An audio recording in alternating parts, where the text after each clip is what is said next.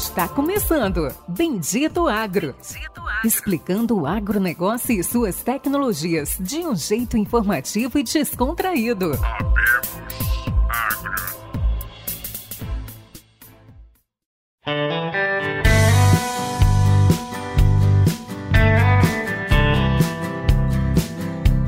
Olá a todos nossos amigos e ouvintes. Está começando agora mais um episódio do Bendito Agro o seu podcast de conhecimento e inovações sobre o agro do Brasil e do mundo.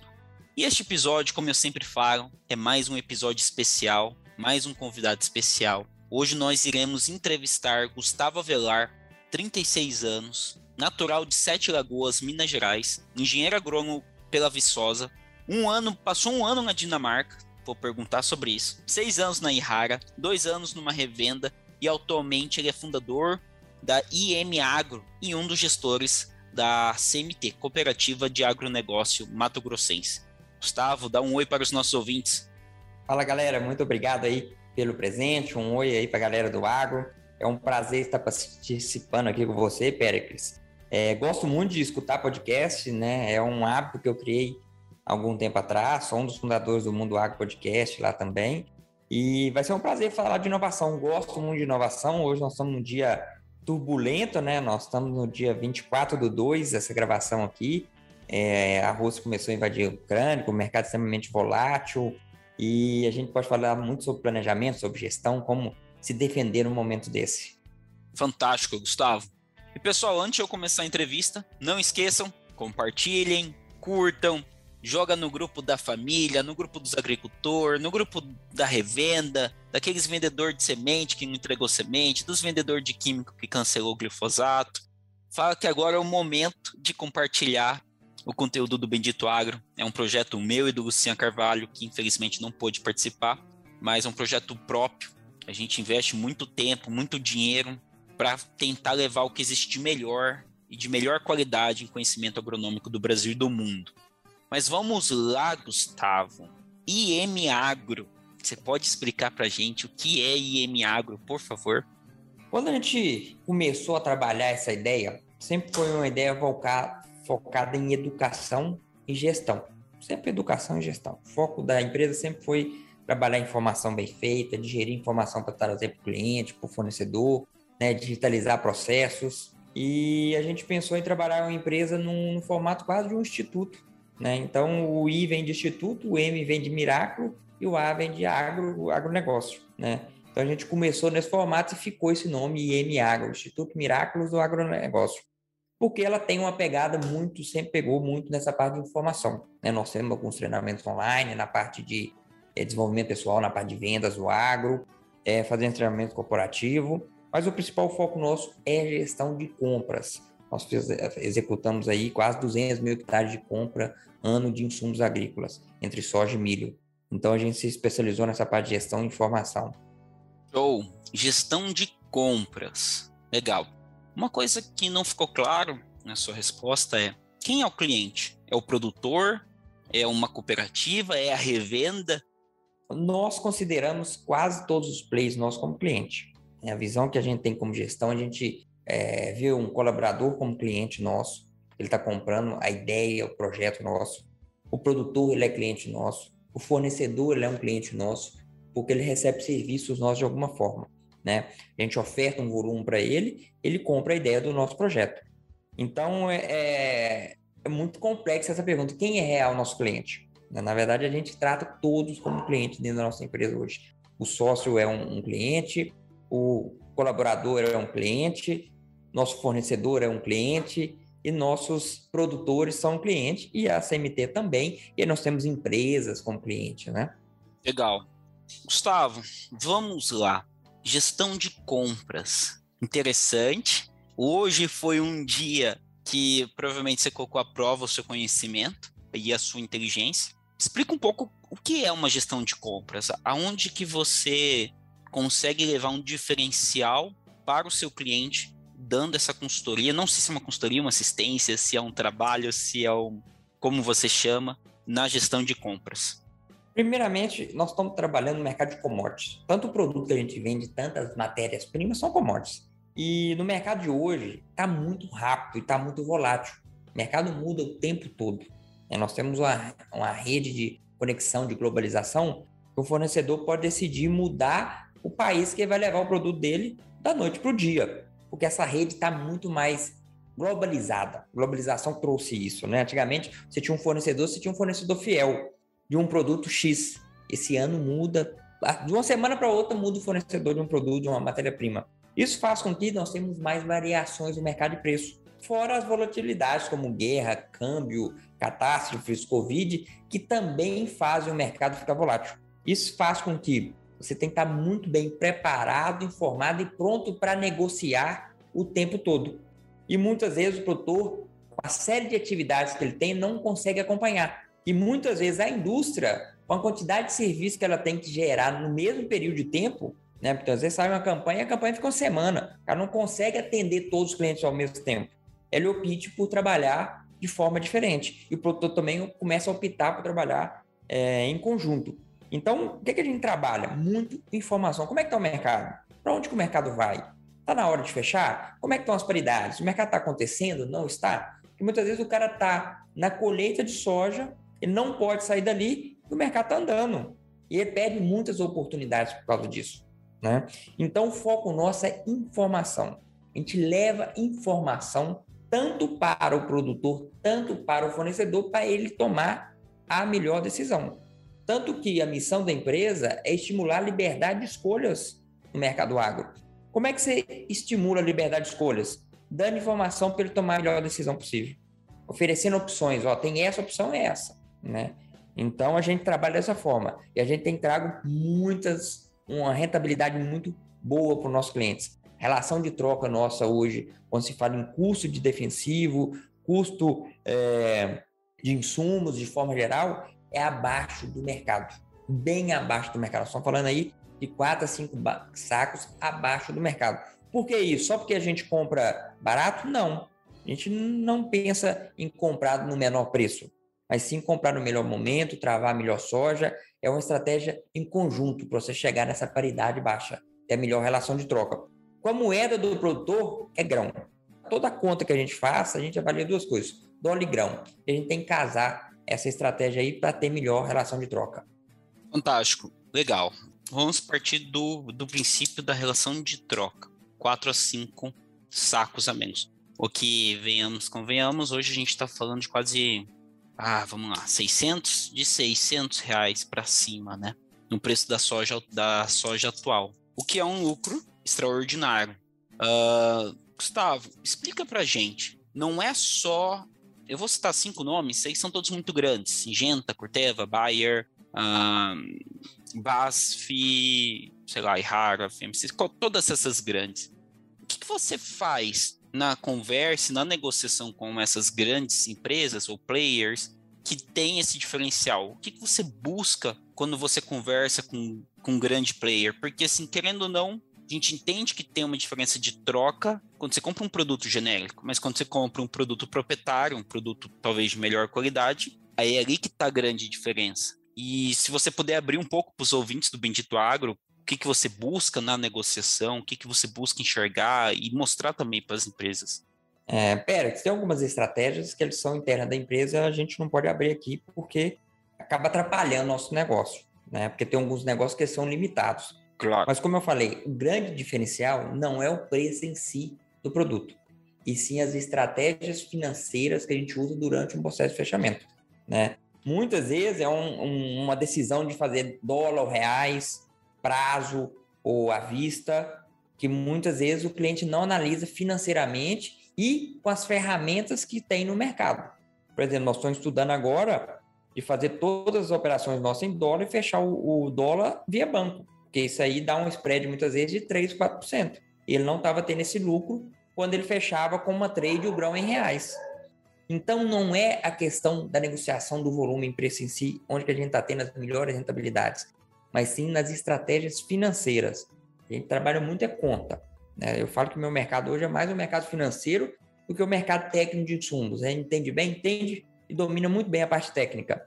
Mas o grande pulo no gato está nas questões financeiras qual o prazo que a gente utiliza, qual a forma que a gente vai comprar, quais garantias que a gente vai fazer, a gente vai optar por um bar, tem reais ou só, o dólar, né? E a gente vai montando essa, essa estratégia.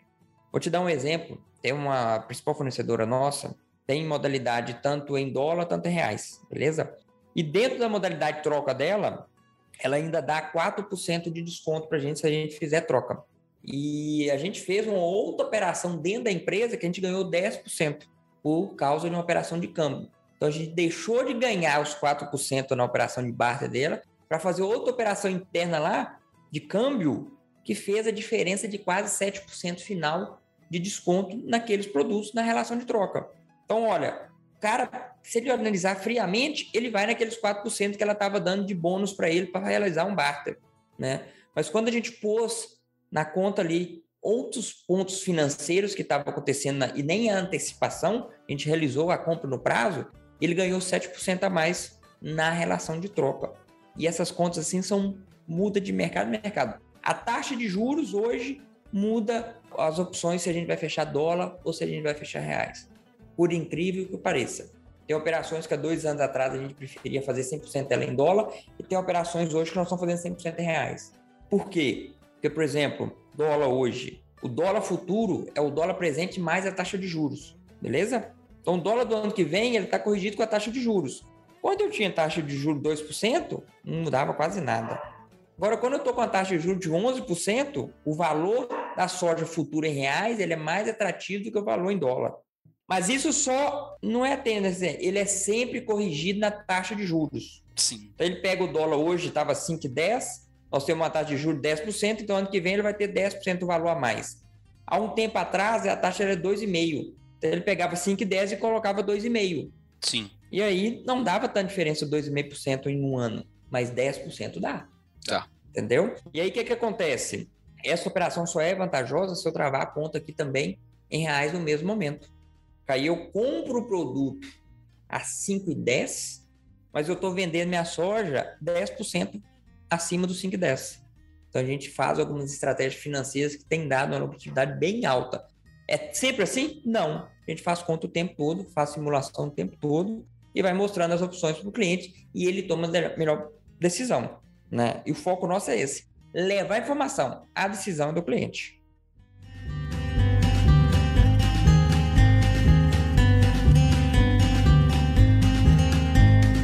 Não, faz todo sentido, né? Então, assim, a gente pensa de duas formas, né? O dólar, dependendo do que você está comprando, ele sempre tem uma tendência de evoluir. É raro quando o dólar cai. Ele sempre, sei lá, 70%, 80% das vezes ele sobe. Isso é uma primeira ponta de estratégia. E uma outra estratégia que eu, eu gosto de usar muito no, na minha parte do mercado financeiro é a venda de put, a venda de seguro agrícola. Que eu não eu desconheço como funciona no mercado agrícola, tá? Uh, eu faço isso com ações é, normais, bancos. Mas eu queria que você pudesse explicar, Gustavo, qual que é a diferença da taxa de juros sobre fechar em reais com a taxa de juros sobre fechar em dólar. Como assim? Explica. Você comentou que está hoje mais vantajoso fechar em reais futuro do que dólar futuro, por causa da, da taxa de juros. Mas como assim? Por quê? Qual que é... E, e aí eu te falo, nem é sempre. Não é sempre. Essa operação era mais vantajoso porque era uma operação diferente dentro da empresa. Beleza? Uhum. É... Quando você não tem, dependendo do modelo de operação, eu fecho em dólar. Tem volume em dólar e fecho em reais. A gente faz a conta no momento. Quando que é interessante você julgar por reais? Quando você consegue travar no dólar presente e você vende o grão em dólar futuro. Entendi. E você ganha esse spread. Você ganha essa diferença. Fantástico. É quando você ganha. Se a empresa está vendendo defensivo para você trabalhar com dólar futuro, você não ganha nada. Então volta para o dólar. Né? A relação de troca vai ser mais interessante. Então é, é caso a caso, caso a caso, tem que avaliar. Não é só assim, ah, vou virar tudo por real, vou virar tudo por dólar. Não. Né? Por exemplo, eu fechei a Duba em dólar, fechei a Duba em reais. Quem fechou a Duba em dólar com a gente, que foi a principal opção nossa, tá feliz a vida. Soja estourou hoje em dólar, o real não tá tão interessante assim, e ele só hoje, ele reduziu aí a relação de troca dele na casa de um saque meia, dois saques no adubo. Isso representa mais de 10%. Fantástico. Entendeu? Então, esse tipo de, de opção a gente vai passando para o cliente. E o que, que a gente opta sempre, Périx? Para fazer o travamento mais é, simples possível, que é o travamento real. Hum. Então o cliente só deve partir para o mercado de opções se ele não tiver insumo para comprar. Por que isso? Porque o mercado de opção tem um custo, beleza? Ele tem um custo. Se eu vender um grão e tiver destino para ele, automaticamente eu estou garantindo uma relação de troca boa para mim, sem esse custo. É uma trava é, natural que a gente faz. Então, o que, que a gente trabalha primeiro com o cliente? As travas naturais. Eu quero vender soja. Beleza, vamos olhar um insumo para você comprar? Vamos olhar um adubo para você comprar? Vamos olhar um, uma semente? Trabalhar sempre essa relação, porque aí você não tem custo nenhum da operação em si, entendeu? Quando que você vai para o mercado de opção? Em algumas situações, muitas vezes você quer pensar em lucro, ou você acha que vai subir muito, mas você quer garantir o mínimo, entendeu? Aí você trabalha assim, mas você acha que você vai subir tanto? Para que você vai fazer isso? É, trava. Então a gente trabalha sempre nessas opções de trava simples física, a trava mais natural possível, que é você só vende o grão com destino certo para o dinheiro. Por que isso? Porque geralmente o insumo ele segue a base de preço do grão. Simples. Então, se você tem um poder, o dinheiro na mão, você tem mais poder de barganha. E a relação de troca é sempre boa. No mercado inflacionário que a gente está hoje, com muita variação, dinheiro no bolso pode ser que ele esteja perdendo todo dia. Principalmente com isso que você falou. A tendência do real é sempre desvalorizar em relação ao dólar. Se você internacionalizou reais, significa que todo dia a tendência do dólar subir e você perder poder de compra, porque os produtos são todos dolarizados. Beleza? Então, o que, que a gente faz muito? Estratégia. Quero vender soja, eu quero vender grão, vamos comprar insumo. O que, que dá para a gente comprar agora? Entendeu? Dá para comprar semente, dá para comprar semente de milho, dá para comprar um defensivo, dá para antecipar uma compra. Então, eu vendo o produto ou em dólar em reais, de acordo com, a, com a consumo que eu tenho ali, e faço um travamento simples, real. É o travamento mais barato que tem no mercado e é o que mais dá certo. Nunca dá errado. Entendeu? Historicamente, aquela relação de troca para aquele produto é boa? É. Então, vamos fechar. Vamos garantir nossos custos entendeu? Tem muito sobrando, começa a comprar das safras para frente. As, os grandes grupos fazem isso absurdamente, começa a comprar. Tem caixa? Vamos comprar à vista, vamos comprar adubo à vista, vamos comprar máquina à vista, vamos antecipar conta, entendeu? Não deixa o dinheiro parado, entendeu? Não deixa o dinheiro parado. Perfeito. Entendo. Isso até é uma modalidade que eu vejo. Isso é muito comum hoje no mercado agrícola, né? Então, quando o produtor, quando ele vai se estabilizando financeiramente, ele vai pagando à vista safras futuras. Ele vai comprando maquinário, ele vai comprando adubo, vai comprando semente. Normalmente aí tem alguns produtores que têm duas safras, a safra que ele está plantando e a próxima safra já paga. Alguns produtores já estão nesse caso, dá o máximo que eles podem fazer. E aí, normalmente quando eles vão crescer, quando eles vão comprar alguma área, eles têm todo um, eles já estão muito bem preparados para comprar essa nova área. Eu queria fazer um comentário hoje, Gustavo. Hoje o, o soja ele bateu as máximas da história, tá? Então aqui eu tô, eu, isso foi impressionante. E ele saiu de 16,74, bateu 17,64, que é a máxima história dólar por bucho, mas acabou em voltando para 16,61, impressionante. É uma variação de 6% no mesmo dia. Acho que raras vezes que você conseguiu ver isso em algum momento da sua vida. E num dia como esse, qual seria, né? Até, eu até liguei pro meu avô, que é produtor, falei assim, vô, talvez seja um bom dia de você fechar na troca de semente ou numa troca de adubo. E só queria perguntar, será que eu estava certo? Será que eu estava errado? Olha, é, eu trabalho com média. Sim. Por quê? Pra você fugir dessa loucura do dia a dia, senão o cara morre. O cara morre é muita volatilidade, o mercado é muito volátil. O cara ficar acompanhando só o dia inteiro, insumo o dia inteiro, o cara aspira, não consegue nem trabalhar, né? Então, o que, que eu falo para os clientes? Trabalhem com média e tenha seu número ali na mão para você tomar decisão de forma rápida, porque as oportunidades aparecem, igual hoje, deve ter rodado muitos negócios bem posicionados, né? É... O que, que acontece? O mercado só acontece na volatilidade, quando ele está subindo, baixando. Quando o mercado está estável, ninguém vende, ninguém compra. Sempre foi assim, sempre vai ser assim. Né? As pessoas têm medo de perder ou de ganhar, né? principalmente de perder. Então, ela toma posição quando ele acha que vai perder. Né? Tanto que o produtor só vende na baixa, porque ele está vendo a perda. Quando está subindo, ele tem dificuldade de vender. Isso é natural. Qualquer ser humano é assim, não é o produtor rural, não. Qualquer pessoa é assim. Tanto que quando o produto está acabando, tende as pessoas comprarem mais aquele produto. Né? Fala assim, o produto vai acabar, aí o povo vai todo supermercado, vai lá e compra. É assim, sempre foi assim. Né? Então, nós trabalhamos muito com medo de perda e a volatilidade faz isso. Então, o mercado sempre vai impor volatilidade para ter liquidez. O produtor tem que saber isso. Sem volatilidade, o mercado não tem liquidez. O que é, liquidez? Alguém lá e comprar o papel da soja a 18 dólares. Se ninguém foi lá e comprou, cai. Então ele tem que trabalhar a volatilidade para ter liquidez, e isso é qualquer mercado financeiro, mercado de ações assim. Nossa, está muito paradinho, ninguém mexe. Agora começa a subir, começa a subir, todo mundo quer. Todo mundo começa a comprar. Sempre assim. Começa a cair, todo mundo fica esperando até o fundo do poço para comprar. E é assim, né? Então, entenda o seguinte: volatilidade vai ter, você tem que estar com seus custos na mão e você tem que trabalhar de forma antecipada. É difícil você acertar o olho da mosca. Com certeza.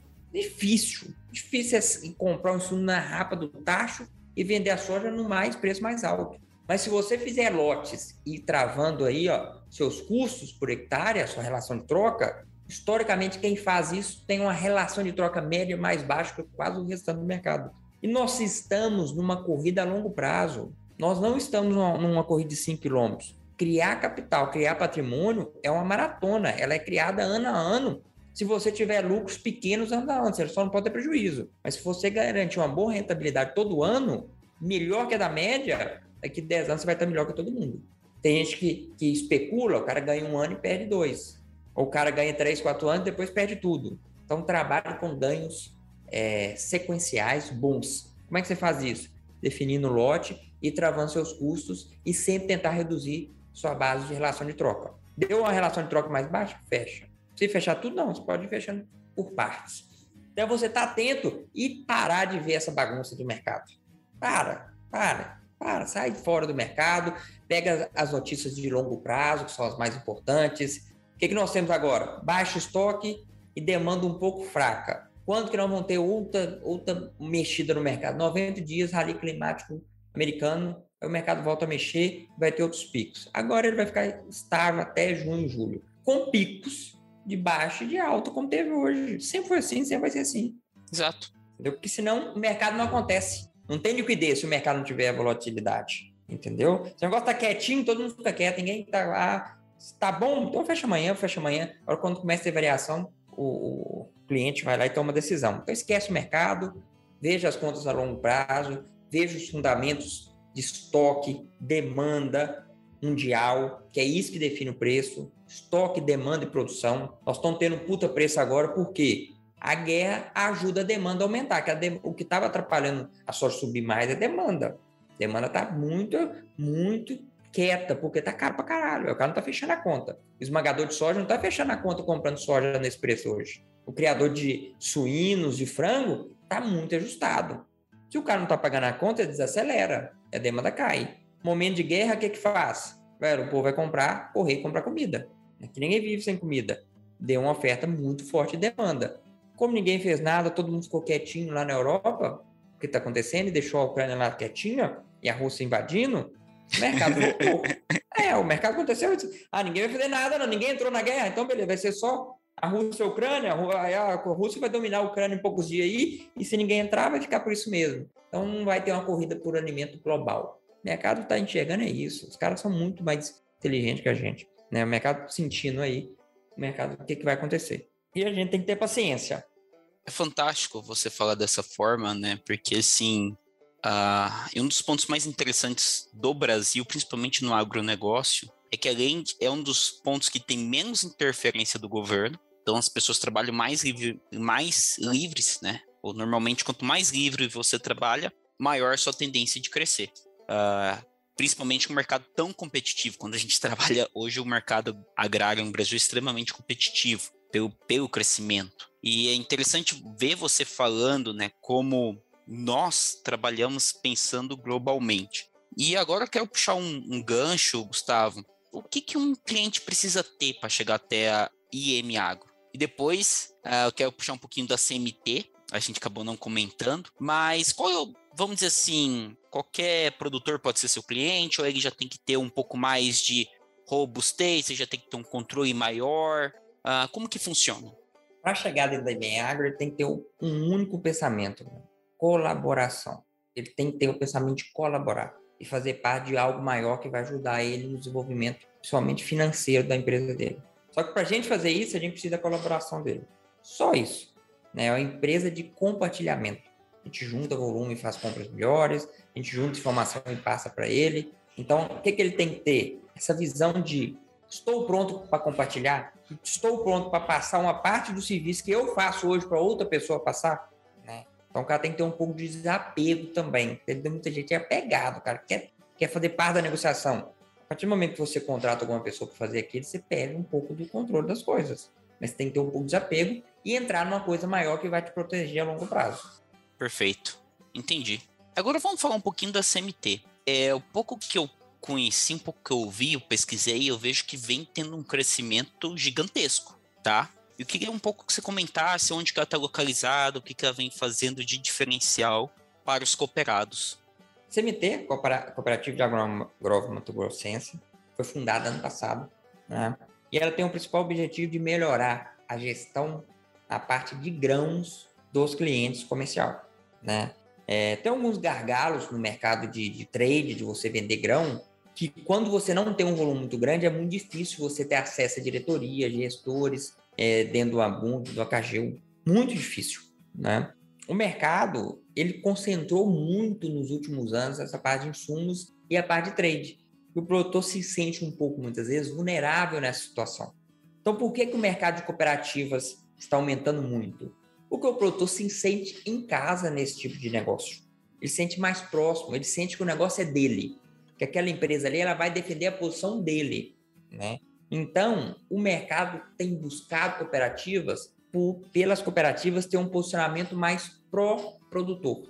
É lógico que ela tem que ter rentabilidade, ela tem que cuidar dos custos, mas ela tem uma posição pró-produtor. Ela defende mais a posição do produtor na variação de mercado e traz mais informações para ele, acaba dando uma proteção. A cooperativa nossa, ela é muito focada na parte de grãos. Então a gente montou uma mesa de operações de grão para vender o grão do cliente, juntando volume, trazendo mais trades para dentro do sistema. Porque é o seguinte, um produtor hoje de 2 mil hectares, ele não consegue negociar com 16 trades, 17, 18, entendeu? Porque ele nem tem volume para fazer histórico com stand trade. A CMT consegue fazer isso. Então, dentro de uma, uma determinada situação, pode ser que a trade que ele tem mais relacionamento hoje nem estava dentro do mercado. E se ele não tem histórico com outra trade que está dentro do mercado, ele nem recebe a melhor condição de preço. Ele queria negociar hoje no pico. Então, a mesa de operação e o relacionamento que ela consegue ter por ter um aumento de área ajuda ele a sempre pegar as melhores condições do mercado. Coisa que sozinho, mesmo o cliente grande, tem dificuldade de fazer. Por quê? Porque, igual eu falei, depende de histórico.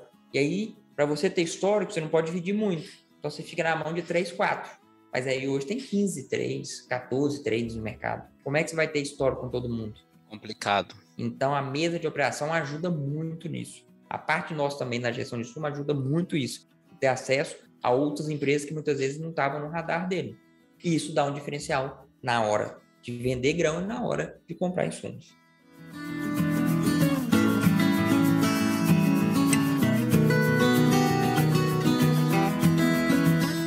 fantástico. É muito uma questão de confiança. A relação é completamente diferente. Trabalhei na indústria, trabalhei é, em distribuidor, e a relação que eu tenho com meus clientes é totalmente diferente da relação que eu tinha há três anos atrás. Né? Certo. Eu, eu faço parte do negócio dele, entendeu? Fantástico. Você pode trazer ali um, um diferencial muito grande para o negócio dele, igual você próprio comentou. Uh, Gustavo, a gente está se aproximando do final, a gente está com um tempo curto de gravação. Gustavo é um cara muito ocupado. É, teve pontos que talvez eu tenha pulado. Queria que você pudesse comentar alguma, alguma perspectiva, alguma informação que eu deixei de falar, já que seu principal foco é, é informação. Uma coisa que não ficou claro, Gustavo, é onde você atua? Eu fico em Sinop hoje, né? Perfeito. Na, no norte do Mato Grosso, pegando a final aqui da BR-163, não chega no final, né? Mas a maior cidade aqui do norte do Mato Grosso é Sinop, e eu fico sediado aqui. Região nossa que eu atuo hoje, eu tenho atuação direta, em torno de 3 milhões de hectares de soja. Não considero que eu pego toda. Onde eu tenho cliente, que eu considero, né? Onde que eu não tenho cliente, igual cidade igual Nova Mutum, Lucas do Rio Verde, eu, eu tiro fora do meu potencial. É, ah, mas só aqui na minha região, aqui em, em 150 quilômetros, 200 quilômetros de raio, nós temos mais de 3 milhões de hectares de soja.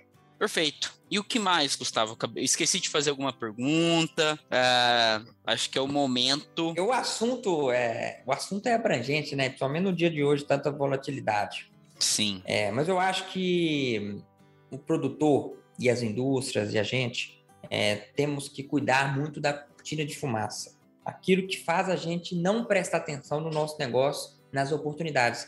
Por quê? Na volatilidade, sempre foi onde teve as melhores oportunidades. Nas crises, no momento mais difícil, é onde muitas vezes você tira a melhor rentabilidade. Né? Por mais que estamos passando por momentos extremamente estressantes, com problemas diários de insumo, semente, de entrega e logística, se souber trabalhar muito bem, nós estamos passando por um período de alta rentabilidade do setor de forma geral. Setor de forma geral. Sim. Né? Porque o grão está bom de preço, os produtos subiram de preço, as empresas estão com rentabilidade maior, o produtor está conseguindo fazer uma relação de troca interessante. Então tem que dar um passo para trás e ver o negócio, ver o lucro do negócio, ver o resultado do negócio. Ficar prestando atenção no mercado, porque tem muita oportunidade. Tem muita oportunidade para ganhar dinheiro no mercado agro, principalmente um mercado de muita volatilidade. Sobrevive aqueles que estão mais preparados. É isso. Perfeito. Fantástico. Gustavo, obrigado por essa aula, né, esse entendimento, essa visão. Quero te agradecer, agradecer a todos os ouvintes que estiveram com a gente até agora e deixa aí com você as palavras finais para o, encerramento do Bendito Agro. Beleza, Pérez, muito obrigado pelo convite aqui. Quem quiser conhecer um pouco mais do meu trabalho, quiser contato comigo, pode me achar nas redes sociais. Eu sou bem presente. O meu Instagram é o Agro Gustavo Velar. Né? É, eu comecei a trabalhar essa parte de desenvolvimento de pessoas no agro que é uma coisa que eu gosto de fazer, é quase um hobby, é, bem antes da pandemia. Então, se você ver aí, eu tenho histórico de conteúdo bem antigo, bem antigo. A gente está voltando a fazer uns trabalhos de desenvolvimento pessoal, principalmente na parte de mentoria, né? O pessoal voltou a pedir. Na parte de pandemia, tinha muita oferta, eu até parei de fazer treinamento na parte de pandemia, tão chato que tava. E eu não gosto de ir com a galera, não. Com a galera tá indo para um lado, eu gosto de ir para o outro, né? Então, quem quiser conhecer um pouco mais do meu trabalho, entender a empresa, é ver se de alguma forma eu posso ajudar na gestão tanto da propriedade, é, tanto da vida profissional, tanto de empresas, né, que a gente tem alguns treinamentos corporativos, estou sempre à disposição, gosto muito do que eu faço, e uma das coisas que eu mais gosto de fazer é ensinar. Mais do que fazer negócio, por incrível que pareça, eu gosto dessa parte de ensinar, de estar falando, é quase um propósito. Então faço com muito gosto. Fantástico. Obrigado, Gustavo. Obrigado a todos e até a próxima semana. Grande abraço aí. Até mais.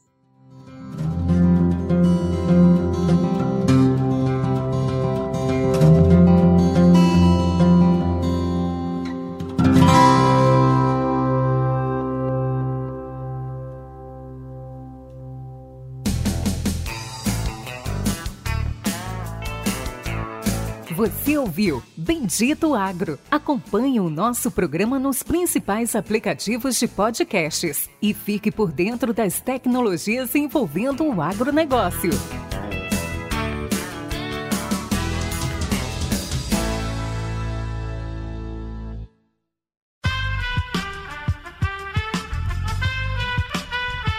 Esse podcast foi editado por Aerolitos Edição Inteligente.